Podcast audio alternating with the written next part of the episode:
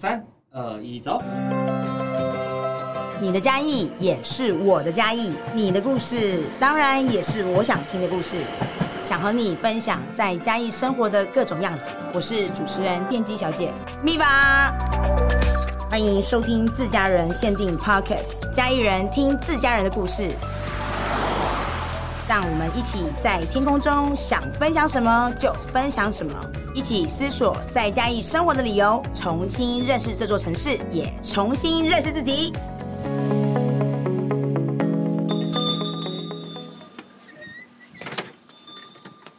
目前弃养的话，大部分都会还是像是米克斯土狗类型的。这类型的来源可能很多就都像是放养形态的狗狗，就是有一天有一只小黑，它可能就自己跑到了阿妈家，啊、阿妈可能也不知道要帮它做结扎。那小黑就是每天可能跟阿妈讨完饭吃了，他就出去就在 happy happy，真的。结果 happy 完之后回来，可能几个月之后他就生了，真的。然后阿妈就骂他说：“小黑啊，练习三班了。”欢迎收听自家人限定，我是主持人电机小姐咪吧。今天给大家一个全台湾，我觉得大家都应该要好好注意的一件很热血的事情。这也是在二零二三年的五月，我们遇见了一个我觉得充满热情以及热血的一个组织，就是台湾之星爱护动物协会。这个协会我觉得很棒的地方，是因为他刚好来到秘书店场租。然后，那场租的原因是因为他想要募集更多爱护动物的志工们。那在这个活动内容里面，我们感受到的是一个对于环境、对于动物给予更多知的想象与能力，去告诉大家是我到底可以用我什么样的方法。然后还有我什么样的能力可以去参与在这个环境里面做一些对于这个社会有帮助的事情？所以首先，首先我要让两位爱护动物的代表，然后来跟大家一起打个招呼。首先，第一位是鸟鸟，啾啾啾啾啾啾，我是台湾之心爱护动物协会的鸟鸟，大家好。哎呦，鸟鸟刚刚用啾啾啾啾啾啾，该不会鸟鸟就是最喜欢的动物是？没错，就是鸟类，所有的鸟类我都喜欢。哇，很到位。那下一位是静文，汪汪汪汪！大家好，我是台湾之心爱护动物协会的静文。哇塞，所以静文是喜欢狗？对，没有错，我自己也有养一只狗狗。我也是哎、欸。那静文，你喜欢狗的部分有分说我喜欢什么样的狗吗？还是只要是狗我都喜欢？目前只要是狗我都喜欢，但如果以外表来讲，我自己最喜欢四眼狗狗，因为我自己现在就是养一只四眼狗。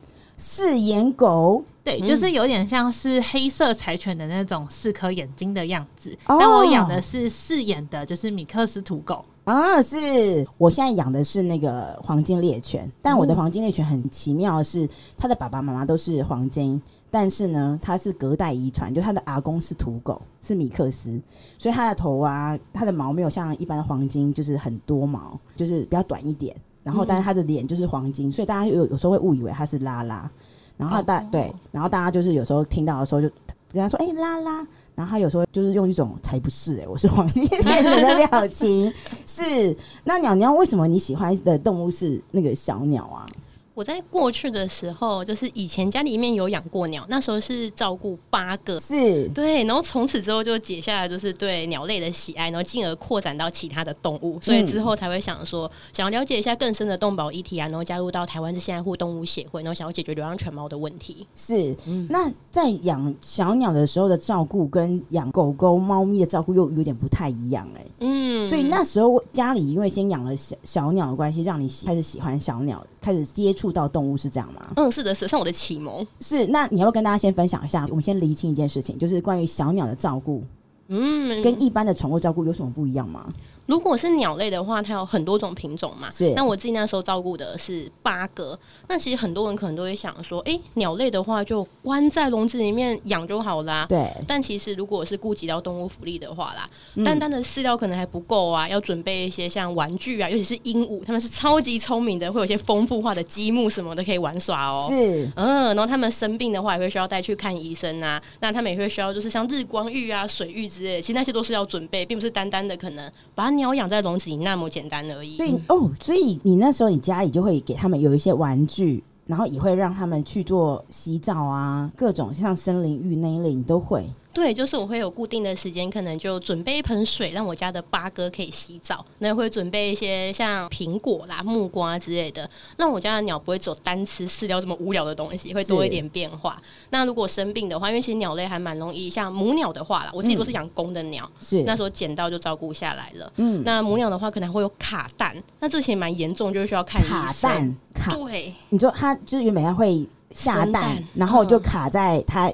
哪里？它卡在它的泄殖腔，它们是一个孔洞嘛，是就是排泄跟生蛋一般是一样的。如果卡住出不来，就有可能会死亡，哦、所以是蛮严重。就如果照顾鸟鸟，是有这些咩咩嘎嘎的。哇，嗯、所以你刚刚有提到，就是说小鸟的部分，你们你并没有说只给它吃饲料那么无聊，嗯嗯，那还给它吃什么？小鸟还可以吃什么？如果是鹦鹉的话哦，鹦鹉出最多类型的玩具，那它没有出像谷物棒这种，就鹦鹉的脚非常灵活，哦、会像手一样可以抓着，然后就可以啃那个谷物棒。嗯、但他们也会有一些积木玩具，然后像国外的话，就是国外很常养一些鸦科生物，像乌鸦之类的。是，对，然后他们就超级聪明哦，会拿那种小管子，然后拿长长的树枝，嗯、把一些食物这样戳出来，超级机智。他们是需要一些好玩的游戏来动脑的。哇塞，我。我真的是有点大开眼界，因为可能我整本身没有养过小鸟这样的动物，嗯嗯，所以都以为就是只有狗啊、猫咪啊才有那些玩具，或者是可能最近还有那种天竺鼠。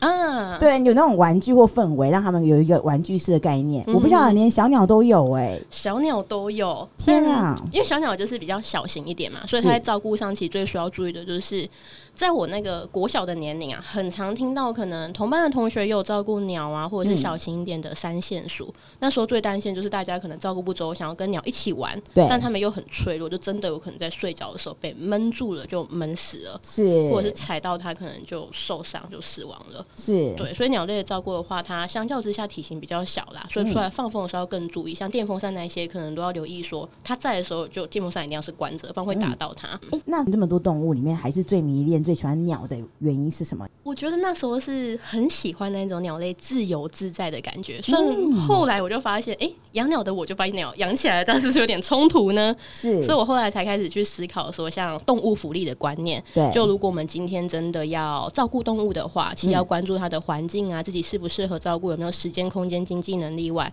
如果今天是一些像经济动物，我们吃的鸡好了，对，那现在也蛮多人在谈说，哦，我要吃鸡，吃鸡蛋。对，那动物福利的话，我可以选择非笼式的鸡蛋，嗯、至少就是对动物好一点，选环境友善一点的产品。是我算是因为鸟才逐渐的扩展像动物福利啊，那动保的观念的，哦，所以对我来说就是一直都是我的启蒙，像光一样。是，哎、欸，那静文呢？你喜欢狗对不对？对，狗让你最爱的原因是什么？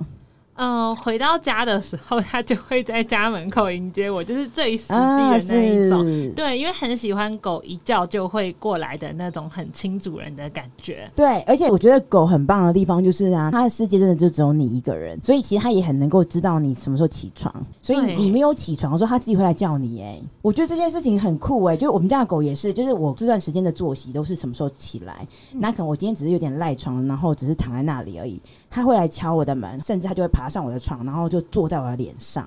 哇，好聪明！对，就是像鸟一样，就是他鸟是被不小心闷死，但我也差一点被他屁股给闷死。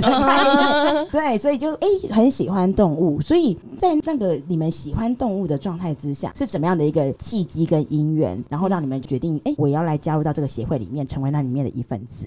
我自己的话，应该是过去的时候啊，在年轻的时候，鸟鸟的部分。对，大学的时候就很喜欢鸟，就有想过要。加入鸟类相关的单位嘛？嗯、那时候做了很多功课。是。那那时候过去，我最早志向是想说，哦，我应该要成为一个作家，一个编剧。哇，那作家跟编剧跟现在有点不太一样路线。对，那时候我想说，我要用作品来感动人心，嗯、就可以扭转这整个社会的局面。因为我知道有一些电影跟作品非常的感人，然后甚至可以让人就是原本没有关注到这个议题，但决定投身进去了。所以那时候我读的是中文系。是。对。那后来我发现，其实文字是有很大的力量的。我想要推广出去，所以我进而想要。去可能加入一些动保相关的单位啊，像这个样子跟企业啊、学校分享是对。然后那时候在很多动保团体里面，一开始已经是先专注于鸟嘛，对对。但其实现在台湾的话，鸟类的呃相关职缺比较少一点，跟很多鸟类的协会，它可能有在做一些收容跟救伤。是对。那我评估我自己的心境，我觉得如果是收容跟救伤的话，可以想象。一定有很多落难的鸟鸟是没有办法回归大自然的，或可能就是它只能静静的沉眠睡去，因为可能没有办法再野放了。我就心里的坎会过不大去，所以想用其他的方式来协助他们。嗯嗯，所以想说要改善就是整体的大环境嘛。对。那后来就是因缘机会下认识到台湾的现在护动物协会，发现他们在解决流浪犬猫的现况。嗯。那我们知道流浪犬猫的问题就是可能会影响到人啊、环境啊，或他们本身。是。那我觉得协会非常的有意义，然后公开透明。所以那时候我大四。我还没有毕业，我就看到，哎、欸，协会竟然有在招募职缺，啊，然后我就很想要加入协会，就投了履历了。是，对，然后很高兴，就是那时候协会的伙伴们也愿意，就是让我一起加入，因为那个时候还没有毕业嘛。所以我只能说，哦，如果到时候我录取，我可以七月份等毕业再进来吗？嗯、很棒 哎！对对对，我那时候这样的因缘际会。那在加入这个协会之后的你，因为对于动保协会、嗯、这四个字没有很陌生。嗯，嗯，那当你真的踏到这样的环境里面的时候，你就在台湾之星的这个爱护动物协会里面，第一件事情让你觉得哇，来对了，把我喜欢鸟这件事情，然后守护环境这件事情，可以开始动起来，去发挥我自己的行动力，是什么样的一个感受？我觉得那个时候最震惊的就是，通常大家可能都会想说，哎、欸，我们是台湾之心爱护动物协会，目前主要在做浪犬猫的绝育，所以我们触及的面向，可能内部的伙伴都只有专注在狗狗跟猫咪。是，但其实不然，加入之后，我发现可以跟我的伙伴们激荡非常多的火花。嗯，他们本身有些人是喜欢鲸豚的。鲸豚，鲸豚，大海里面最大的啊！有我的好朋友也是，嗯，然后有关注像黑潮啊，或者是鲸豚协会，所以我觉得算是开展了我的眼界吧。是，就是从一开始的鸟，然后到动物福利的概念，可能到犬猫的议题，再进而延伸到我的伙伴们都关心的那些不同的动物们。我觉得大大开拓我的视野，所以我就在协会里面就觉得说，可以吸收到很多的心智，然后再像这个样子，可能传播给其他的人。非常好。嗯、那静文你呢？你你你你，那时候是什么样的部分？是怎样遇见了这个台湾之星的一个爱护动物协会？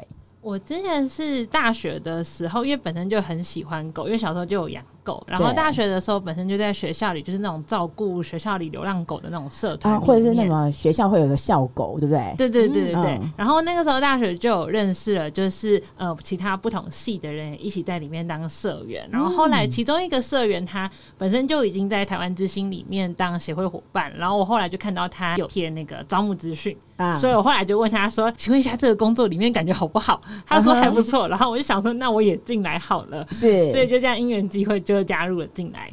对，那一样，那就你就打听一下，说，哎、欸，他这边到底好不好？然后到你真的加入这个协会之后，第一件事情让你觉得他，哇塞，我觉得是我想要的环境，是什么样的一个养分？我觉得最不一样的是，因为在进台湾之星之前，其实我也有带过其他的狗场之类的。哦。然后那个时候本来的想象就是各个动物协会就都会是类似收容所的环境，是。但是进来台湾之星之后，因为像我们自己没有收容所，我才会意识到说，原来没有收容所的动物协会也可以做这么多不同的事情，因为其实，在没有进来之前，平常在路上看到狗的时候，可能只会想说：“嗯、啊，它就是一直生，好可怜，我不知道怎么帮。”对。可是进来之后才发现，其实协会跟政府都有很多的管道可以去帮忙，所以就想要把这些知识传播给更多的人。是真的，因为我刚刚你们在做一个招募志工的分享会里面，我就真的其实先大开眼界。大开眼界的是，我对于爱护动物协会这件事情，我真的拆掉框架、欸。就像娘娘所说的，就是我本来以为就是猫跟狗。而已啊，就没有。其实动物有非常多哎、欸，嗯、然后更呼应的是台湾之心，就是你自己是一身为台湾人，那你以一个爱护自己国家土地的一个心去观察台湾到底在动物上面跟我们一起生活里面，它到底发生什么问题，然后我们一起找到一个解套的方式，嗯、然后大家卷起袖子一起来，对不对？嗯、对，没错。是那这样台湾之心爱护动物协会啊，这个协会它没有一个自己的收容所，那它怎么做那么多事情？嗯、那他到底做了哪些事情呢？要不要跟大家分享一下？毕竟啊，台湾有非常多的动物保护协会。嗯，对。那我们又跟别人有什么不一样？那跟大家介绍一下我们单位。那台湾的现在护动物协会是成立于二零一二年，所以至今已经满十年了。是。那我们协会是以教育推广、政策倡议以及绝育行动为三大主轴。嗯。那我们希望应用就是创新积极的解决方案，温柔务实的去改善浪犬猫的处境。那所以我们才会有提到四大绝育行动嘛，像下乡啊、驻扎啊、扎浪浪跟全面。那这是我们四大行动都针对不同的动物类型啊，像可能是流浪犬猫啊，或者是放养型犬猫来做处理。嗯、那至今已经为二十多万只的流浪犬猫做绝育了，非常感动。诶，因为二十多万呢、欸。嗯嗯嗯，这件事情真的是一把刀，然后一个缝一个照顾把它完成的耶。嗯嗯嗯。那除了刚刚提到的，我们做了教育推广啊，然后跟政府的一些政策的协助，然后以及我们做的节育这件事情，哎，为什么在这个协会里面，我们主推的是节育这件事情？因为一定要先教育嘛，教育知的能力，知道哦，原来我可以做哪些事情去改善我生活周围的一个状况。我们观察到的是说，就是我们有绝育行动啊，政策参与跟跟教育的话是三者并进的嘛。是，那三者并进的同时，我们也发现到，其实有很多地方是没有资源的，嗯、可能像没有医疗的资源。是，那所以我们在传播的时候，像今天的场次，我们可能分享了，哎，大家可以来担任志工。但如果您可能不方便担任志工，因为自己的课业啊，或可能工作的话，我们也很欢迎你帮我们分享资讯，嗯、因为这些绝育活动，只要传到有需要的人耳里，他报名了，他就是直接帮那一只动物绝育，也不用担心他可能会再有无辜的小浪浪出生，嗯、但他也可以变回一个传播者，再次把这个。观念传播出去，是，所以我们并进的部分，除了就是哎、欸、办活动之外，也会像这样子利用各个场合跟大家分享。那绝育的部分，我们可以请静文介绍一下。好啊，静文来，你说说看。看对，我们主要会做绝育的话，就是因为现在台湾街头上的流浪犬猫其实真的非常的多。嗯，那其实你结扎了一只的话，你就真的可以去避免更多就是不被期待的小生命出生。所以我们才会开始从源头做管理。嗯、因为如果你只是一直无止境的去收容后续出生的犬猫，那你没有帮那只狗妈妈或猫妈妈绝育的话，其实它还是会一胎一胎的继续生下去，问题不断的跑出来。对，它会一直陷入那个无限的循所以我们才会决定从源头去做处理，就是先从绝育这件事情开始做。我觉得非常的棒，就是我们先了解问题在哪里，然后从问题的那个地方先下手做一些解决，然后再来把已经生出来的流浪狗跟或流浪猫做好好的妥善的安置。那这边的话，我要不要跟大家分享一下关于台湾现在目前流浪犬跟猫现况是什么样子，让大家更了解？如果目前是猫咪的话，可能政府单位没有相关的调查，嗯，但如果是犬只的话，印象中呢，这几年的调查的话，可能会说流浪犬的数量是有到十六万只这么多的。哇，非常之恐怖的数字。嗯。那目前如果是政府收容单位的量的话，大概是在八千多左右，所以其实知道非常的悬殊。如果想要以大规模的收容，可能像是哎、欸、狗狗就是绝育完之后，我们也希望它能够有个安身立命的地方嘛，可以在收容所等家嘛。嗯。但其实我们并没有那么多的空间，而收容所可能又是邻避设施，嗯，是必要性的，但大家可能不希望在自己家附近像基地台一样啊，或者机场这样。是。那除了这部分的状态之外，就我们看到它非常多的数量。那还有没有发现关于现在流浪狗跟流浪猫目前数量占蛮多的状态之下，它有遇到什么样生活上面带给大家的一些困难跟困惑的地方？以犬猫他们自己本身来讲的话，因为我们也知道浪浪在街头上其实过得并没有想象中那么好。是，嗯，因为他们要自己去找食物，还有包括他们生病了，可能也不一定有人可以帮他们做医治。是，所以说虽然浪浪们看起来在街头上好像很自由，但其实他们的生活都充满了种种的困境，嗯，还有包括如果有些人真的不喜欢这些猫狗的话，他可能会用一些极端的手法，像是摆陷阱啊，或者是毒杀啊、虐待这些等等的。嗯嗯嗯。所以其实现在犬猫的数量一旦多了的话，其实这些问题也会随之的增加，就是关于人犬猫之间的冲突。对，我刚刚听到静文的分享，我发现就是，哎，当我们发现这些没有主人的流浪狗好了，或者流浪猫，那有些人他可能会害怕。因为有时候他们会群聚，对不对？然后或者是他们可能有时候受到可能人类不那么友善的对待，所以他们变得很凶。所以后来他们用的就像刚刚讲的陷阱或利器。他已经流浪了，已经够可怜了。然后后来他又受伤。但受伤完之后，又在野外的状态下，如果我们又没有遇到爱心人士，好好带他去看医生，或者是有给他更好的照顾的时候，他真的就是在路边，可能真的就是等死的状态耶。嗯，对。所以像这样的状态的部分，除了像你刚刚有提到，就是有这些状况啦，让就是整个流浪狗跟流浪猫的部分跟人类生活上面有点敌对叠。现在可能还比较好一点，有的时候大家会可能看到路边或者在某个公园，他会定期的去做喂养，去照顾一些可能流浪猫或者流浪狗。哎，像这样的行为，娘娘跟静文要不要给大家一些正确的观念，嗯、让大家知道说，哎，其实我想要热心的帮忙，嗯、那我也应该要用对方式吧，对不对？跟大家讲一下这个相关的一些很好的一个正确观念。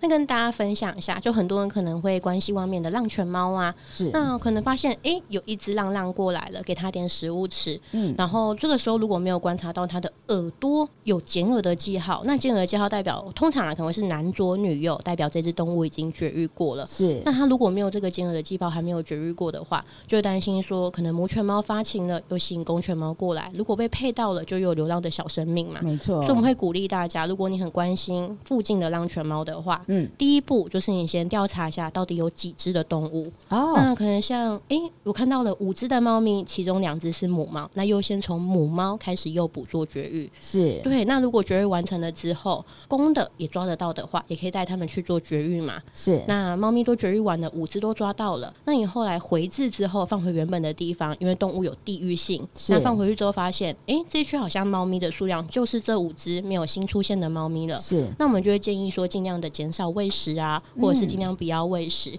哦，反而是减少喂食，嗯、不是给他东西吃耶。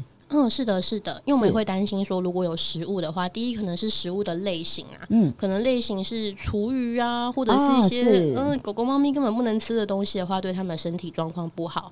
那第二是可能会吸引其他的动物吃到，嗯、因为像我们都知道不要喂食野生动物嘛，因为可能我们的食物对它来说不好，或者是可能喂食之后会造成动物的个性啊或者状态改变。就像大家可能知道高雄的猴子是。对跟人的冲突蛮大的，嗯、但最一开始就是因为有人可能喂猴子。吃的东西导致这边的猴子就是知道说哦，有袋子，所以可能是有食物。那其实是我们造成的冲突。那我觉得人类就是必须要反思说，诶、欸，如果今天我看到猫咪没有绝育的话，那我们可以事先的勘察。像我们诱捕的话，我们都会带一点饲料跟罐头嘛。嗯嗯嗯，那我们诱捕完确认这区都没有就是未绝育的母犬猫之后，那这个点多清完的，都结束了。对，那我们收尾了，我们就不会再做喂食。那我们就会再继续处理下一个点了。哦，很棒哎！嗯、而且就是我们日常想说好心把我们人吃的食物给他们吃，其实有时候对他们来讲不是对的。但因为我们的身体结构不太一样，不、嗯、代表他们承受得住那些多盐多酱的东西，对不对？是的，是的。对，但是就像一样，如果是以我好了，就是我没有像你们这样那么有专业的一些相关知识，我会想说怎么办？我都已经觉得他可怜了。那 OK，好，我听你们的话，然后我先帮他结扎解育。那解育完之后，我一样原地把它放回来。放回来之后，哈，不喂他吃东西，那他会不会饿死？就是有没有一般的民众可能会有这样的担心？嗯我们会建议说，因为有些时候那只动物跟人类可能真的超级亲近，你可能不忍心说怎么办？它回置之后原放之后，要在那个地方可能路杀的危险啊，或者是跟其他野生动物的冲突。那我们会建议说，如果你评估啦自己的经济能力状况，还有你有时间跟空间，像我可能自己租屋嘛，嗯，我就不方便自己做中途跟送养。对，那我们确实知道我有很多的伙伴，或可能像我们认识的志工朋友，是他关心浪犬猫，那他就会评估自己的量能，说那我要不要去。诱捕起来，那绝育完成之后，我做中途跟送养。嗯，我们会建议既然都要做，那我们就把这个爱心就是做到底，要评估自己有没有能力。是，嗯，因为不得不说，其实现在狗狗、猫咪的市场就真的达到饱和。嗯、会养狗狗的人，例如静文，他家里已经有一只狗狗了。对那以我为说，我喜欢鸟嘛，所以我当然就是可能过这么久，我家里都还是没有狗狗跟猫咪。是，对，就是还是钟爱的，还是鸟鸟。嗯，没有错，所以我就会建议说，如果是真的很不忍心他们在街头上的话，嗯，我们会希望搭配的后续措施就是，哎、欸，可不可以就是评估一下自己能不能做安置呢？然后为他做送养，找一个家，这才是最完善的做法。是，嗯嗯，因为其实都是喂食的动作，因为养的话等于就是你自己家的小宝贝嘛。对对，就不要再喂食了，因为如果你在喂食，其实并没有根治这件事情。那他们该怎么办？比如说，就像你刚刚提到的，他都在我家前面这样晃啊晃啊，我每天就是这样喂他。那因为可能已经就是认识台湾之心的。爱护动物协会，然后知道说哇，原来可以节育。那他帮他节育完之后，我又把他原地放回去。他那时候他可能一样每天在我家晃晃，然后想说时间到了，你这个就是很亲密的邻居应该要喂食我。但你没有喂食它，那这个窘境就是泪眼汪汪，然后饥饿的看着你的时候，嗯、对，那静文，我们该怎么办？其实可以想象一下，这只猫在你遇见它之前，它其实本来就在那个附近自己生存了。是，所以说其实流浪犬猫它本身自己在户外就会有它的生存能力。那反而今天如果人类去介入的话，可能会造成，如果那只猫咪它每天都在等你的话，它反而会有一些可能就是车祸啊，或者是交通类的问题，嗯、甚至有的时候。狗狗可能会为了等人类的食物，然后跑去追它，可能觉得疑似是你的机车，这些很危险的行为。所以说，还会建议，其实如果你没有喂食它的话，它其实也只是在回到你帮它结扎之前的那个状态，它都还是会在自己去附近找吃的，或者是去找下一个适合它自己的地点。哇，我觉得整个厘清所有应该被框架的状态，就是我们以为我们就是它的救命恩人，但是因为有的时候喂食，就是他觉得就是抢救了它。但他可能家里就是真的不允许他养。其实后来我发现，李静文刚刚分享的部分，其实在讲的是说，其实动物自己都有它自己的生存能力。有时候可能是因为我们特地去觉得好像这样是对它好，然后去照顾它，而反而让它丧失它原本的生存能力。对，没有错，是哎、欸。哦，原来就是当你今天如果你真的看到一个小动物，你很喜欢它，然后甚至你想要保护它，其实你真的是应该先帮它节育。节育完之后，其实就让它好好的重新回到它自己赋予它生存能力的方式，是不是？嗯，我们会建议说，针对流浪动物的话，像狗狗、猫咪，就至少为它们做绝育嘛。那如果像很多人都会说，哎、欸，那野生动物的话，我们自己也会建议说，可能比较亲近啊，那比较喂食，因为也会让野生动物没有谋生的能力，所以是差不多的道理。哦，嗯，我们希望就是流浪动物至少绝育了，流浪到这代为止啊，就自然的可能像老死啊，或是病死，不要再复制，就是继续这些轮回。嗯，嗯哦，我又有另外一个不同的理解，就是其实不管是猫跟狗，它只是日常当中我们很常看到它，但它其实跟野生动物其实没有什么两样的，它就是动物啊，对不对？嗯，对对对。但对台湾来说，就是因为台湾算是我们很多野生动物嘛，是，嗯，所以不得不说，其实有时候就会发生可能流浪犬猫啊跟野生动物的冲突，这也是我们想要尽力避免的。所以我们才会希望说推广大规模的绝育，至少让流浪犬猫的数量就是能够减缓啊，那比较直接性的跟野生动物有冲突。那另一方面也是希望说，让他们绝育之后，就让流浪到这代为止就好了。嗯嗯，因为其实喂食这个动作的话，我们还是鼓励大家啦。如果真的有想要帮他脱离街头的生活的话，中途跟饲养是最好的。如果自己家里面可能不方便的话，也可以找找看，就是有没有在协助中途的单位。嗯，你就是真的是负责任到底，就是。你要么你就是好好的照顾他、收养他，要么你就是放他自由，让他重新再去面对他所生活的环境，他该怎么样去面对他未来要走的路。反正我们也有帮他做节育了，那接下来部分就让他可以很自由自在去好好的塑造他自己理想中的一个原本生活的方式，对不对？嗯嗯嗯。哎、欸，那像这边，我刚刚我看在你们简报里面有看到，就是说你们有写说化解人与流浪犬猫的冲突跟误解，关于节育这件事情，它的好处在哪里？有很多地方是不是要跟大家分享？嗯，是的。以绝育来说的话，就是我们会担心说，第一可能是让犬猫本身没有做绝育的话，其实就是所有的狗狗、猫咪都一样啦。母犬猫如果发情了，那它可能就是会子宫蓄脓啊，嗯、那公犬猫可能会睾丸癌呀、啊。所以帮他们做绝育，不单单只是现在法律有规定，也是为了保护他们不要器官病变。那再来，如果是针对外面的浪犬猫的话，绝育就可以避免就是母犬猫发情，吸引公犬猫，可能像公狗会群聚啊，猫咪会发情叫春啊。那这个时候，如果他们群聚或发情跟叫春，哪怕他们什么都不用做，可能看到人、听到人都会对浪犬猫反感，那导致人犬冲突增多。没错，嗯，那如果他们没有绝育的话，我们会担心说，可能一只狗妈妈一胎生六到八只的小狗，是这条路上本来一只而已，变成这么多只，有些人可能就会反感说，哎、欸，狗狗数量变多会不会有跳蚤？那大便变多了，是。所以如果我们今天一开始那只母犬有做绝育的话，就可以降低疾病传染跟环境卫生的问题。所以才我们才会推动就是大规模的绝育计划。很棒，嗯、对，而且我发现一件事情，原来绝育这件事情，关于流浪的狗猫跟野生动物，其实，在我们好好的妥善安置当中，其实是可以降低他们的冲突。嗯，我们从来没有想过说，原来野生动物跟流浪狗、流浪猫会有冲突这件事、欸。哎。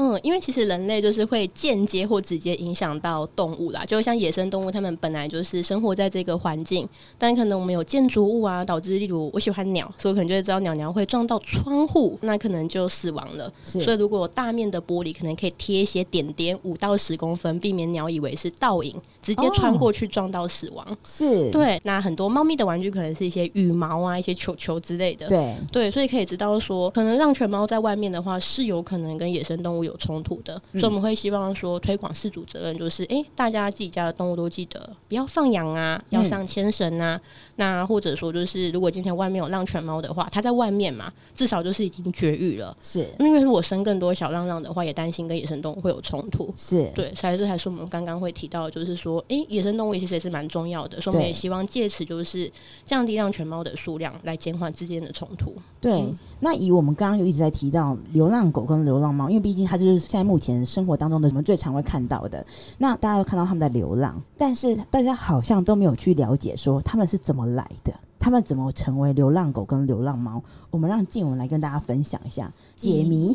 以 台湾目前的流浪犬猫，其实最大宗的都会是放养形态的犬猫在外面一直生，因为应该很多人都会看到网络上都说可能是弃养来的啊。那、嗯、目前弃养的话，大家会发现街头上如果是品种犬猫的流浪狗，其实会很少，你不太可能会看到一只贵宾啊，或者是彩彩啊在路上流浪。嗯、对，大部分都会还是。是像是米克斯土狗类型的，那这类型的来源可能很多就都像是放养形态的狗狗，就是呃有一天有一只小黑，它可能就自己跑到了阿妈家，啊、阿妈可能也不知道要帮它做结扎，那小黑就是每天可能跟阿妈讨完饭吃了，它就出去就在 happy happy，真的，结果 happy 完之后回来，可能几个月之后它就生了，真的，然后阿妈就骂他说：“嗯、小黑啊，练习三班啦。”真的又让他再做了第二次的阿妈，嗯，是，然后。小黑可能一胎就生个七八只，这些其实才会是很大一部分流浪犬猫的来源。这样哦，原来，所以其实就是除了他们自己原本就是流浪动物了，然后没有被节育，对，其实主要还是以这个部分。那当然也有那种就是可能是主人他没有就是有责任感的，好好的把他的狗或者他的猫咪照顾好，让他突然间跑不见了，对不对？嗯、是不是也有这样的状态？对，走私跟放养都是一大宗，还有包括就是像刚刚讲，本来流浪的没有结扎，还有再继续做繁殖。这三个都是是。那如果以我们台湾之星啊，爱护动物的协会，我发现今天我们在募集志工的部分，嗯，然后在这个说明会啊，很可爱的地方，就是我们那时候收到台湾之星来场租的时候啊，很酷的地方，他写说下乡，嗯，然后那时候想要下乡的时候，对于我们嘉义来讲，听看到下乡这件事情很敏感，我们团队就想说，哈，觉得我们嘉义是乡下。到底有没有 follow 一下？现在我们嘉义可是很夯的城市哎、欸，来，娘娘你们跟大家分享一下，为什么是用下乡？那下乡是什么？然后呢，为什么不是乡下？这样你们也会去偏远的地方嘛，或者是偏乡的地方？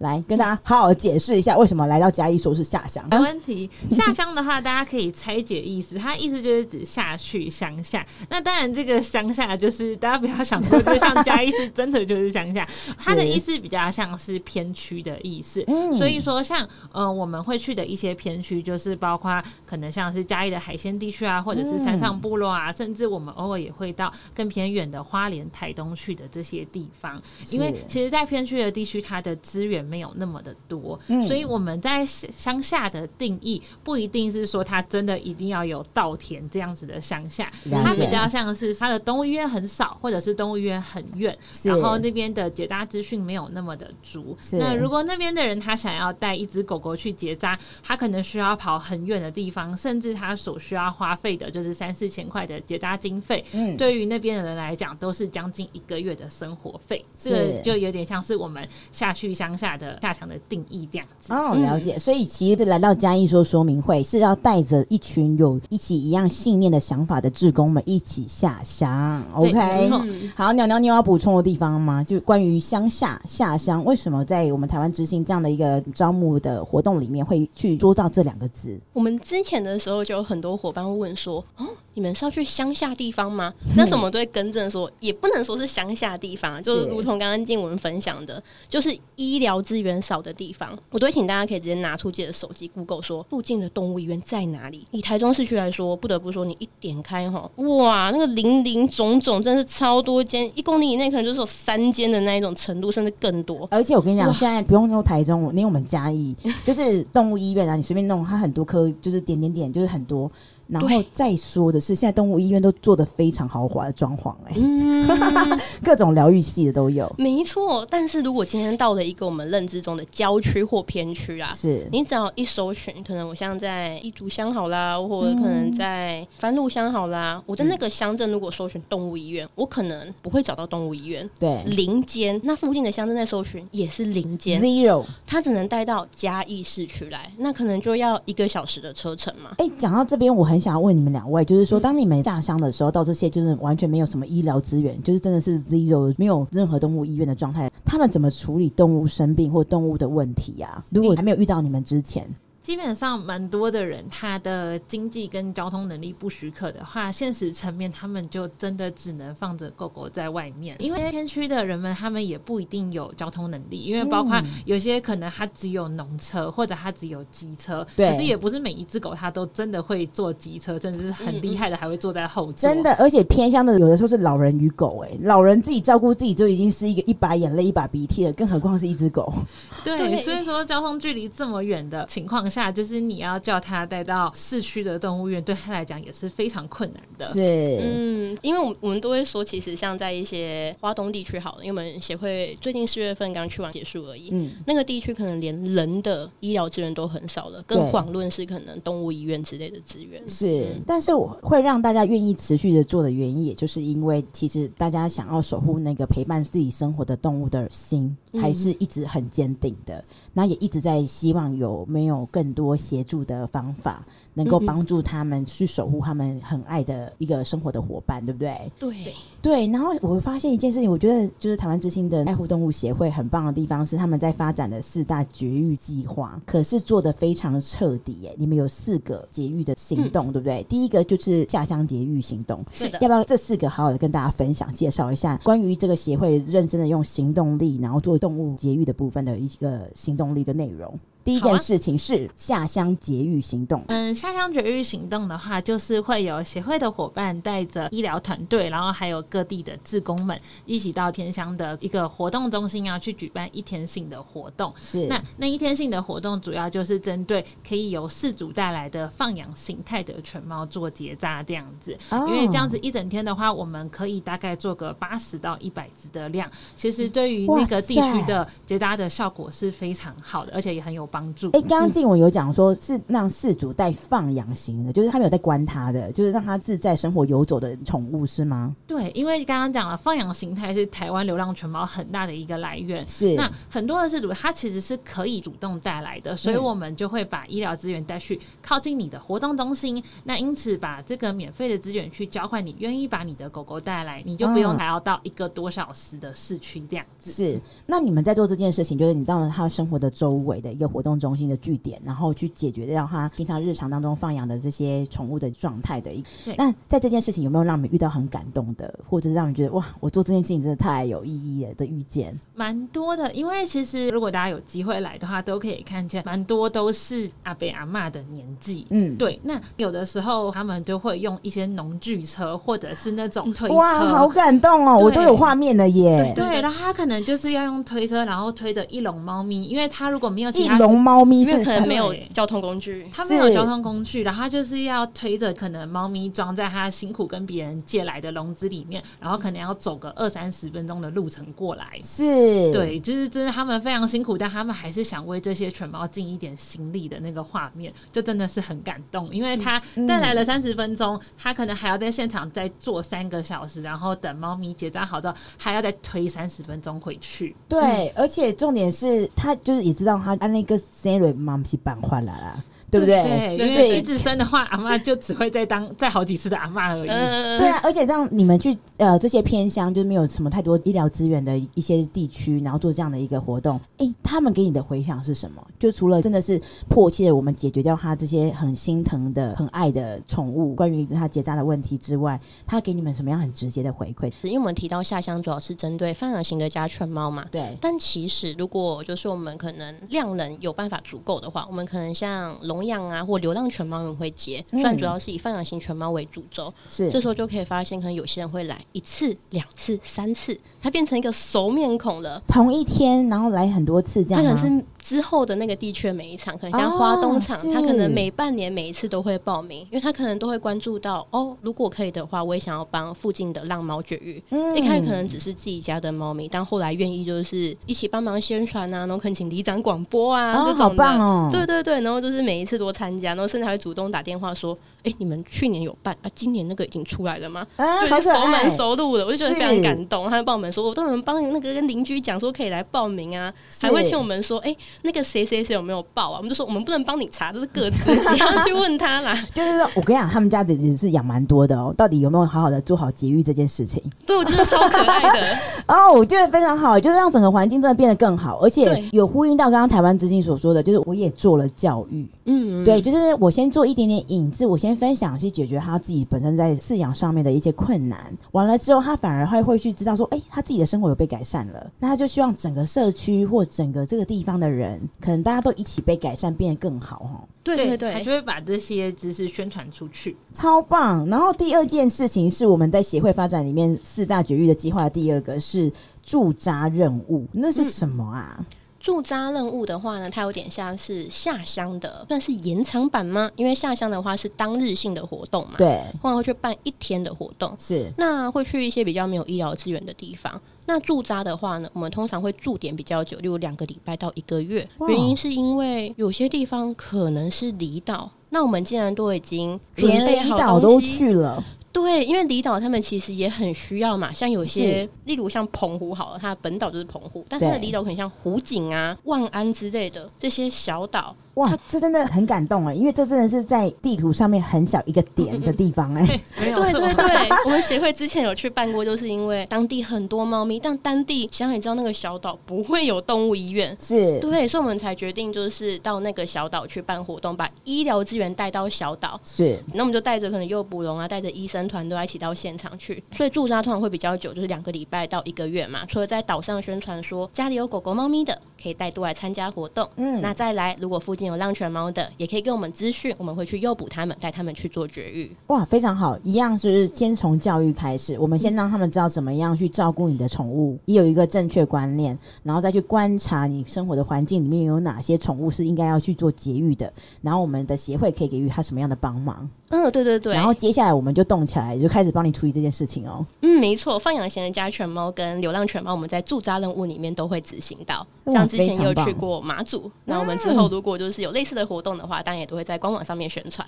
哇，我觉得协会里面的这些伙伴们，除了热血的去解决掉动物们这些疑难杂症之外，也跟着来到这些地方，其实也做了一个微旅行，哎。更认识台湾呢、欸，对不对？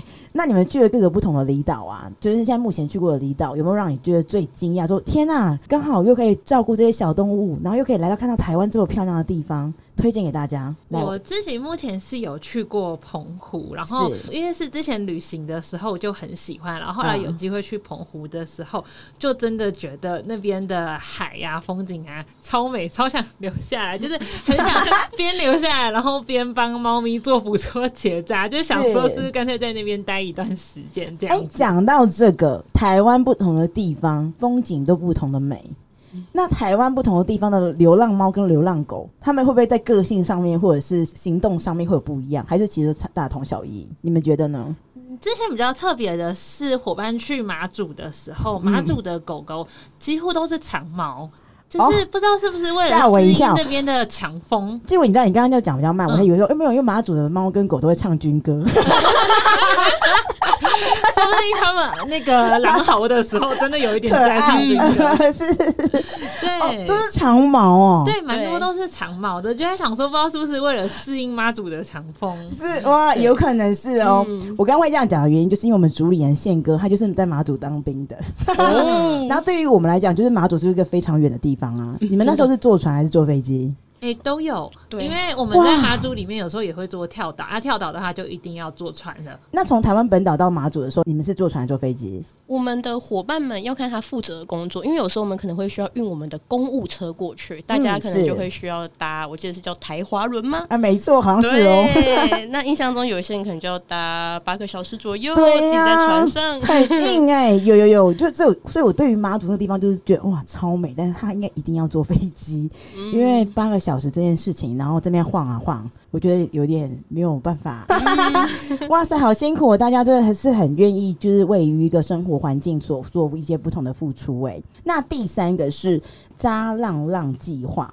我们让静文来跟大家分享，浪浪嘛，你负责的。对，扎浪浪计划是一个就是大家都可以一起动起来的计划，大家一起动起来，听起来很喜欢。因为我们是跟全台湾的动物医院去做合作的，各个县市目前大部分都有，所以就是如果你家里附近有流浪犬猫啊，你想要帮它做结扎的话，都可以打来跟我们说要申请这个计划，我们大概一通电话花个十到十五分钟，跟你介绍完，你就可以申请好了。接下来你就可以跟我们就是合作的动物医院，就像一般看诊一样，你去跟他约手术时间，然后再去诱捕猫咪，然后就可以再去做结扎了。对，这个过程中，它的那个绝育费用跟包括打狂犬病疫苗跟体外驱虫，都会是由协会这边来做补助的，就是全额补助，大家就都可以无后顾之忧的尽全力去帮助这些狗狗猫咪。天哪，我觉得浪猫浪狗全民都有责任哦，不要这么说啊，我没有办法，我没有钱。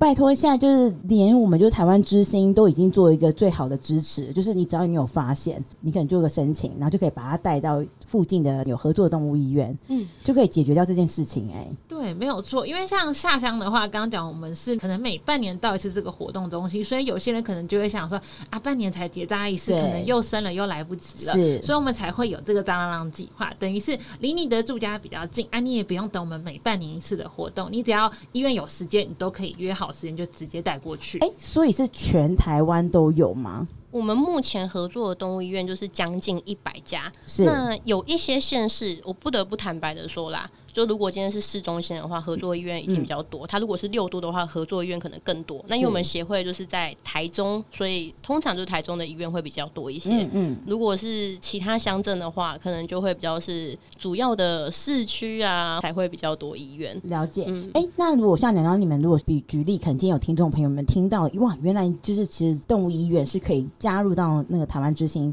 这样子的一个爱护动物的行动里面。那如果有动物医院，它有意愿想要加入的话，他是怎么样跟你们做联系呢？哦，这个时候有些动物医院可能会很关心这个议题，他会主动跟我们联系说：“嗯、请问一下，就是我想要加入扎浪浪计划，那要怎么做？”那我们负责扎浪浪计划的伙伴就会跟他接洽，是，然后可能就会跟他询问相关的事宜呀、啊，那跟他合作。嗯、那有些时候可能是有一些民众或职工伙伴，他可能自己有自费带浪浪去动物医院绝育，他觉得这家医院很不错，很想推荐给我们。对，那我们也会记录下来，之后作为接洽的参考。哇，这真的非常棒！所以刚好听到南南刚刚讲的关键，就是比如说你自己本身非常喜欢动物，你可能跟我们一样都有饲养动物。那这一家动物医院，你真的觉得它非常的优秀，你也常常在里面花了不少的钱。哎、欸，其实有时候真的可以推荐一下那样的你的动物医院的医师，说，哎、欸，你们愿不愿意也成为一个爱护动物的一个保育的一个状态，一起来尽一份心力，对不对？嗯，没有错。有些民众就会推荐动物医院给我们，他可能就是说我之前都不认识你们台湾之星，是别人推荐我的，是，但我自己之前就常去某某医院，我自己自费绝育，我觉得医生真的就是人很好啊，嗯、对动物很有耐心啊。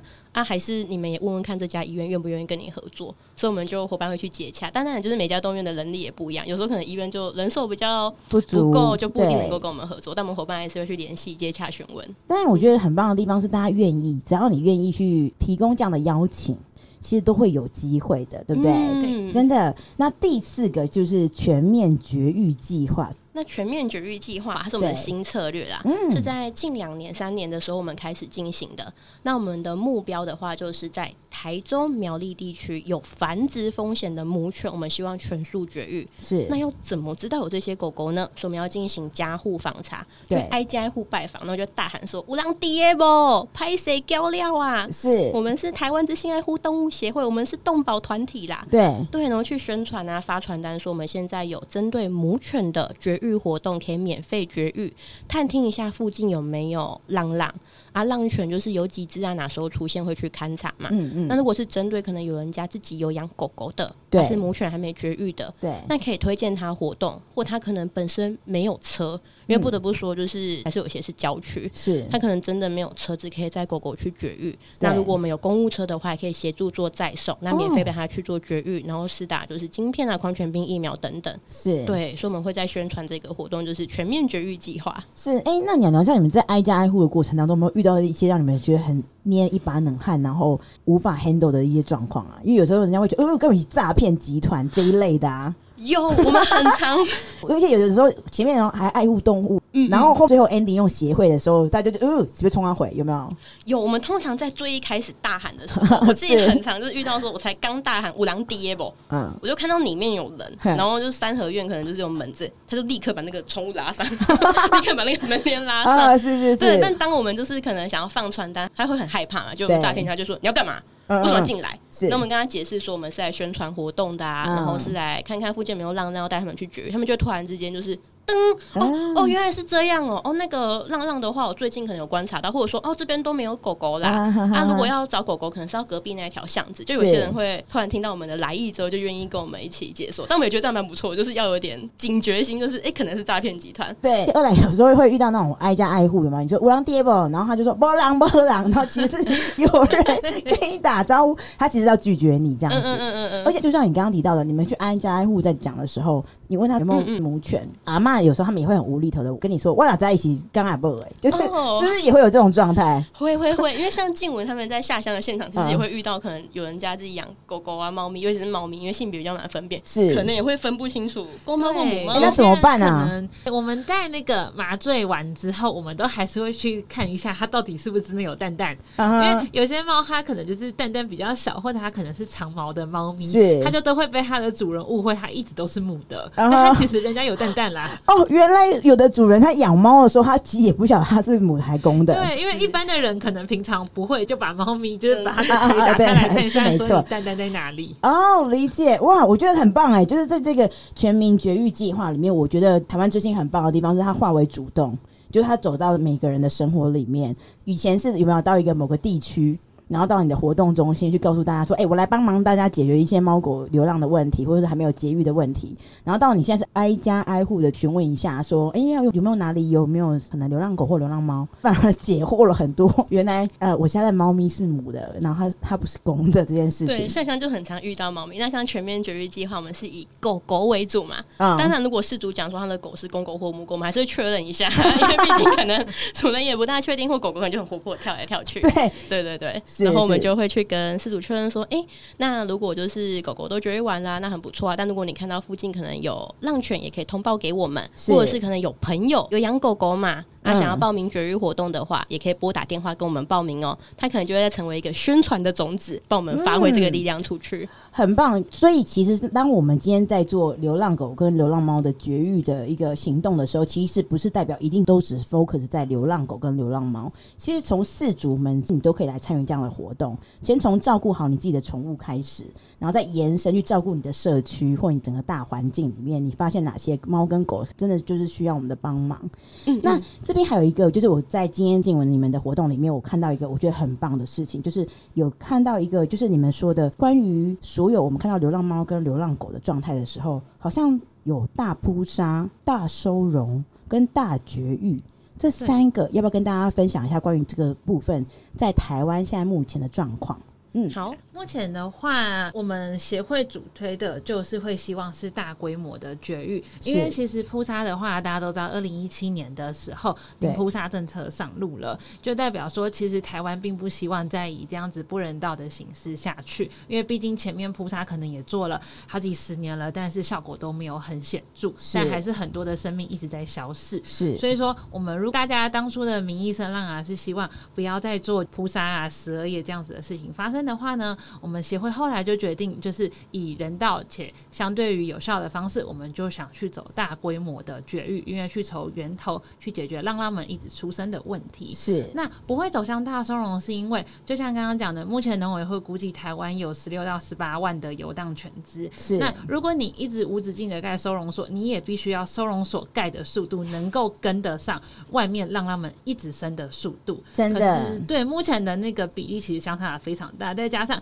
其实你在盖收容所的同时，嗯、其实浪浪也在外面持续的生。对，嗯，而且收容所其实也并不是犬猫终身的家，因为收容所的环境其实并没有想象中的那么好，它可能还是会有点高压迫性的。是，而且我有在经验的分享会里面，我听到一个我觉得很重要的地方，就是其实大家就觉得哦，收容所耶，但收容所其实有相对很多的成本，很饲料的成本，或者是猫狗生病的医疗上的成本都是。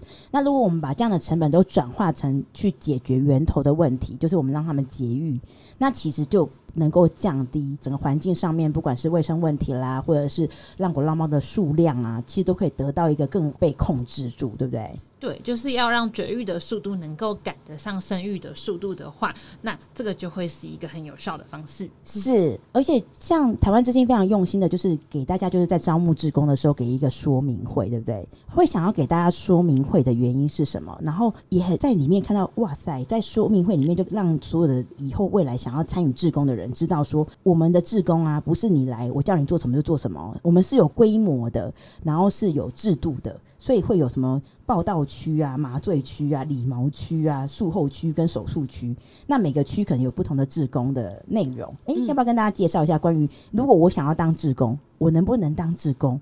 那台湾之星到底需要什么样的人加入我们呢？好，那我们先介绍一下我们志工类型好了，因为今天的活动刚好是在介绍下乡志工招募说明会嘛，所以我们在嘉义场办的这个活动。那其实呢，我们的志工类别有很多种，像刚刚提到全面绝育计划，挨家挨户的拜访，所以我们也会有家访志工。嗯，那家访志工既然要面对民众，他可能就是要可以像是大声疾呼说“乌狼爹不”的这种类型，要跟鸟鸟一样的风格。嗯，是的，要跟我一样的风格。对，如果他可能比较不喜欢就是大声的呼喊啊，然后遇到民众，他或许就不大适合，就是家访的志工。亲、嗯、和力，亲和力，我觉得是。耶、yeah，谢谢。是。那下乡志工的需求，他们请静文介绍一下。好，对，下乡的话，基本上就是你喜爱动物，你想要帮忙关心动物的话，都可以来。但可能要注意的就是，你不能是会身体大过敏的，因为其实下乡一整天狗跟猫都很多。如果你真的会超级大过敏的话，其实反而来下乡一整天，我们先照顾它，不舒服。对，我们先顾好自己，再来顾犬猫。这样是是是，对。但是下乡的志工其实并没有很严苛的条件，因为每一个组他们要帮忙的事情都不一样。就像你可以是报道组帮忙跟民众确认病例的部分，嗯，或者是理毛组帮忙剃毛的部分，嗯，或者是术后照顾组，就是帮忙狗狗、猫咪恢复清醒的部分，嗯，就是你都可以在各个组里面找到你可以擅长啊，或者是帮忙协助的地方。是。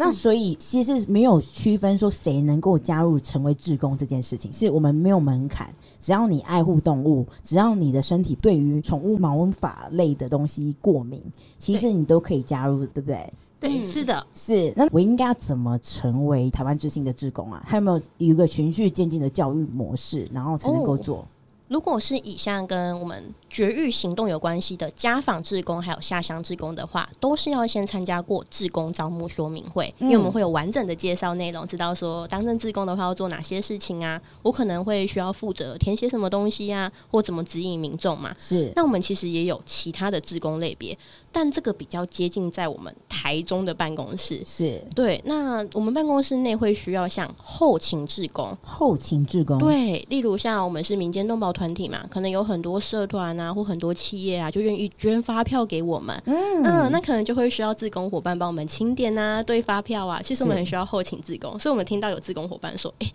我去了下乡，但过敏了，那我这样就没办法帮助你们了吗？”是、嗯，他想要实际的行动，他刚好又在台中，那么很欢迎他来担任后勤的职工，嗯，就刚好到我们办公室内。那有时候我们偶尔会有期间限定啊，像我们通常在年终或是年底的时候会有义卖的活动，是会招募义卖的职工。那也是在我们就是台中的办公室，可能像协助义卖的包货。嗯，那这个时候我们会在我们协会的官网啊，会有一些招募的资讯。所以如果是台中的朋友想要担任职工的话，其实都可以私讯我们协会询问说我们办公室现在有没有后勤的职工或义卖的职工。嗯，我觉得非常的棒。其实应该是说，只要你有时间，你有心，其实，在台湾之星的协会里面，你都有一个可以让你付出一点点心力、行动力的位置，是值得你一起来帮忙的，对不对？嗯嗯嗯。哇塞，那像在每一次的募集志工中，有没有什么让你们觉得很感动的遇见？之前有遇过一个志工，是他就是真的很想要帮忙犬猫，可是因为他住在台北啊，又没有叫临近台北的场次，是他真的就直接从台北坐高铁下来嘉义，然后就担任那个一天性的自贡。哇，对，然后他就是可能一大早的时候就搭着第一班高铁就下来了。对，而且志工这件事情是他们是要自己管理自己的交通费跟住宿费的耶。嗯，对，大部分会希望志工可以自理，但他们如果真的就是有交通的搭乘需求的话，还是可以跟我们提出，我们就看我们可能开车经过的路上能不能够去附近的火车站捞人这样子，啊、可以帮忙接送一下。对，哎、欸，嗯、那像这位志工那么有心，他从台北然后特地坐高铁下来的嘉义这边跟大家一起做服务。那在那一次这样子当日的来回，那他后来有给你们什么样的回馈吗？诶、欸，他其实已经是一个资深的志工了，但因为我们后来北部的场次偏少，所以说他还是就是会看他尽力可以的时间，他就会不管远近的都还是努力的来這樣。哇，很用心，对，很感动。这个是非常有实践力，也知道说在每一次他为这些浪猫浪狗们做努力的过程当中，他得到的是一种心灵上面的安慰。那有些人对于志工这件事情有迷失，那你觉得你们有没有遇到哪些就是关于来参与志工？然后后来他说：“呃，那个我行为不讲，有没有遇到这种状况？”有些人可能会以为来到现场的时候，他会很紧张，因为他会以为他要帮忙到的是手术的部分，对他可能会担心他一定要有就是医疗的一些背景，是但其实不用没有关系。甚至像如果你可能会就是比较怕一些血的话，刚刚讲了，我们都会有一些像是报道，你可以是站在就是跟民众确认病例的部分，是就算你有一些就是比较担心的部分，我们都还。还是会有另外一个适合你的位置，就是如果呢，你可能比较喜欢跟民众讲话的话，我们都可以在报道区去跟民众核对病例。我们就有志工，他平常一到五的时候会需要跟人类讲大量的话，他就会说：“我六日的时候，我可不可以待在负责帮动物剃毛的组别就好了？对对对，就是我那一天，我只想要尽情的撸动物，嗯，很可爱。哎、欸，所以这样这样，我们每一年都会招募志工吗？是的，我们这样这次是招募下乡志工，所以就是依据诶、欸、有没有下乡的场次，是像可能我们上半年其实是有办理下乡的场次的，嗯嗯，所以我们就会在嘉义啊、台中啊、苗栗啊开设志工招募说明会。是，那我们会再试下半年的状况，那看一下有哪些地区的场次，那如果有的话，我们就在办志工招募说明会的部分。哦，很棒哎！那所以像我们现在目前台湾之星在招募志工上面有没有遇到哪些困难？因为我觉得要愿意做一个对社会有帮助的事情，都需要很多的心跟力，那一定会有遇到很多困难，要不跟大家分享一下关于我们现在目前招募职工上面有没有遇到哪些困难？我们目前最困难的，虽然我不知道这是一些都市传说啦，因为就像很多 KOL 可能会说的，脸书被这样触及了，啊、我不知道到底是不是都市传说。但就我们自己来说，是真的会观察到，可能像有动物的贴文，例如我们宣传就是下乡节日活动啊，或一些我们的计划。哇，那个贴文分享率之高啊！但如果今天可能是比较静态的活动，像讲座或像说明会的话，转分享的次数就超级少的啊，啊被看见的机会就变少，那么就觉得很可惜。嗯，对，所以我们会希望说能够让这个资讯有曝光的平台啊，是对，所以就很感谢 今天秘书店邀请我们一起录 Podcast。哦，我觉得也是因为你们愿意要一直办说明会，然后也一直在募集更多，真的是让大家都可以提醒他说，哎、欸，你生活当中其实有时候哦，因为工作。压力，因为不晓得自己能干嘛。诶，那为什么不要一起来参与一个活动，来认识自己？因为有时候你可能在认识自己的过程当中，你也帮助了一些不会讲话但是他期待你帮助的那些动物们，对不对？嗯，对，所以觉得哦很棒哎，所以好想要把这样很美好的事情跟大家分享。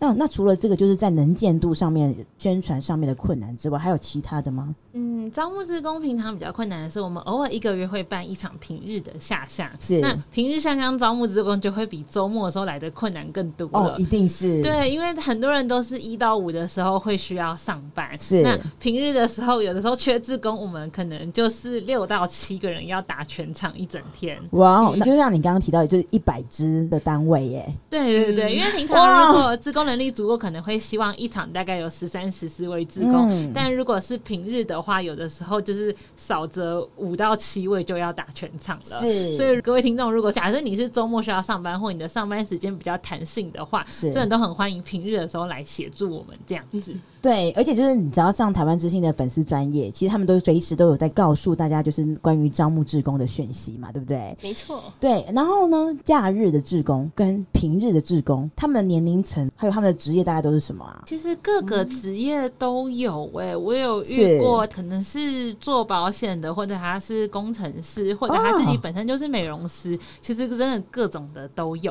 啊，如果是平日的自工蛮多，就是他可能是自家企业，哦，所以说他可以在平日的时候，他可能就跟家里请假，他就可以过来了，这样子。啊，是。对，然后六日的话，可能就会是一般一到五上班的那种上班族分领族这样。哎，那会有亲子就是来一起当自工的吗？有，我们之前有哇，很感动。大概是年纪可能落在三四十岁吧，然后跟他爸爸妈妈一起来听的，嗯、他们就是有兴趣呢，一个拉一个，然后就家庭的人一起参加来担任志工的部分。嗯，对，所以其实我们也蛮呼吁大家，就是如果关心动保议题，可能觉得自己一个人来听怕怕，就呼朋引伴一起来听嘛。是，对啊，哪怕可能没有时间当志工，我们都觉得像办理志工招募说明，就像听讲座一样，是可以获得一些知识。那如果他想要再去探讨就是动保议题的话，都有很多不同的单位可以一起关心，一起加入。是，那那在台湾执行当志工这件事，有年龄上的限制吗？有有，目前会希望是十五岁以上。是对，因为我们其实现场会蛮忙碌的，那担心一定年纪以下的话，我们可能会顾不到大家这样子啊。如果是十五岁以上满十八岁的话，就会希望是有法定代理人的同意这样子。啊，是对，因为真的很怕，真的是同学一腔热血来，可是说不定他的爸爸妈妈根本不知道这件事。我小孩子到底跑去哪里？对，消失一整天哦。对，真的。哎、欸，那我真的觉得很棒哎、欸！就是其实如果是自己在那个十八岁，就是你现在是青少年的状态，如果你可以带你的爸爸妈妈跟你一起参与一个对社会环境有付出的一个志工活动，我觉得超有意思的耶。真的也可以让爸妈知道，说星期六不见不是跑去什么玩游戏之类的，而是来做了一件很有意义的事情。是，而且这件事情因为它是有爱的，所以它也会拉近了关于亲子之间的关系。嗯嗯，那这么多各行各业、不同年龄层的志工，那有没有让你们觉得印象很深刻？觉得哇塞，他超酷的，想要跟大家分享。哦，那我可以先分享。好。我们有一个是他之前的时候是学生来担任志工，但他其实是外籍人士，所以他在毕业了之后，他就要回到他原本的家乡嘛。是，但他最近还惦记着协会，所以他回台湾算是有点旅游啦，然后看一下老朋友。是，他还记得我们协会，然后特别来找我们，然后跟我们叙叙旧，然后我就觉得 超级感动。就是两年多前他毕业了嘛，然后那时候还跟我们特别说，这是我最后一场来担任志工了，之后就有缘再见了。然后后来过两年后，疫情比较趋缓，他现在来台湾，就是重新再拜访我们这些老朋友。那时候想说。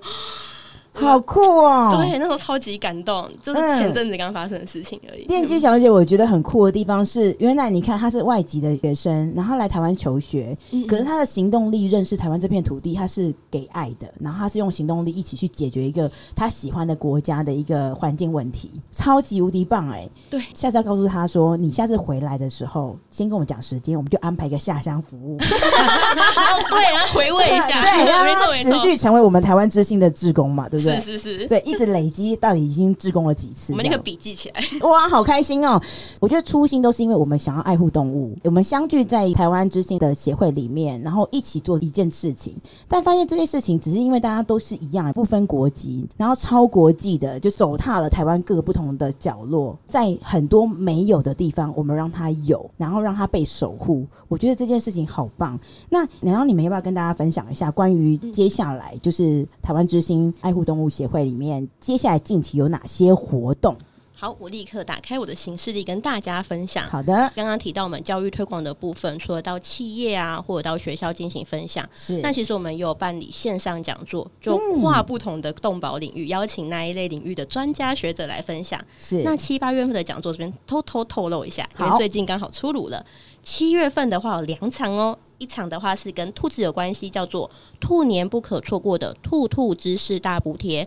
那第二场的话是跟青蛙有关系，暗夜中的合唱团台湾蛙类介绍，主题很多样。那八月份也还有两场，八月份的第一场呢是叫做一起认识我们的猴邻居，就是跟台湾猕猴。没错，没错、嗯。之前大家可能都认识台湾猕猴嘛，嗯，所以我们希望邀请大家来跟我们一起了解台湾猕猴部分，因为其实我们自己也不大了解，对，所以请专家学者跟我们分享。是。那第二场的话，则是大海中的粉色精灵白海豚。哇，哦，不是会转弯的白海豚哦，我们要更深入了解它。但是，因为其实我们很常在新闻媒体上听到，哦，白海豚会转弯，这当然是错的嘛，所以才要请就是研究鲸豚的领域的老师跟我们分享。我们有四场的讲座，如果大家有兴趣的话，大概会。在协会的六月初的时候，我们在脸书上面就会分享喽。是台湾之星也太酷了吧！除了平常日常当中每个月都会有一个下乡，就是解决掉流浪猫、流浪狗的问题之外，他还帮大家做好了各种不同的活动，去科普对于动物你如何爱护它跟守护它的更多的知识。哎，然后让你好好的认识它之后，你才知道怎么样才是对的相处，对不对？嗯。天哪，我我听了都很想要参加哎，因为兔子我真的是看到它，然后但我真的也是对它很陌生。我也是。然后乌龟也更是，然后猕猴更是，然后粉红海豚，对，白海豚，天哪，这个很想要知道哎、欸，欢迎报名。对，我们都好像都只是。哦，看图就是电视上或手机上滑到画面的时候，哎、欸，好可爱，截图起来，然后变桌面，然后疗愈自己、嗯。但其实他们的活动活动同样在这个台湾的土地附近，嗯，跟大家为伍，真的要好好的 follow 一下刚刚的形式力，去 follow 每一个你觉得有兴趣的活动，然后跟着台湾之星认识如何爱护动物这件事情。最后的部分，电机小姐我呢，想要让鸟鸟以及静文来跟大家分享一下，如果说爱护动物这一句话，那如果让你来去定义它的话，你会想要怎么跟大家分享“爱护动物”这四个字？如果是我的话，因为我自己很喜欢鸟嘛，那我会希望大家能够去关心周遭环境中的动物，那找出你可能自己，不管是你最喜欢也好啊，或者是你可能自己本身有照顾过啊，那都可以去探索它、认识它、了解它。那如果可以的话，你可以投身第一线，或者是协助分享资讯，都可以帮助到这些动物。那、嗯、请大家就是睁开你的眼睛来看一下生活周遭有哪些动物，喜欢它，那很重视它的话，都可以去关注很多的单位，包括我们。那一起爱护这些动物，所以我觉得第一步就是认识他们，了解他们，非常棒。那静文你呢？爱护动物这件事的话，我会希望它最终的是台湾可以成为一个人与动物和平共存的土地，因为其实不管是犬猫还是野生动物，我们都是一起生存在这块宝岛上面。那就算你不喜欢它，或者是呃你平常对它没有太有感觉，可是它就是一个跟我们息息相关的社会问题，所以希望大家都可以一起来做关心。哇，今天真的非常开心，就是有鸟鸟以及静文跟我们一起分享台湾之星爱护动物协会一直默默以来为台湾这片土地做了非常非常多实践力的分享，以及解决掉环境上面流浪猫、流浪狗的问题。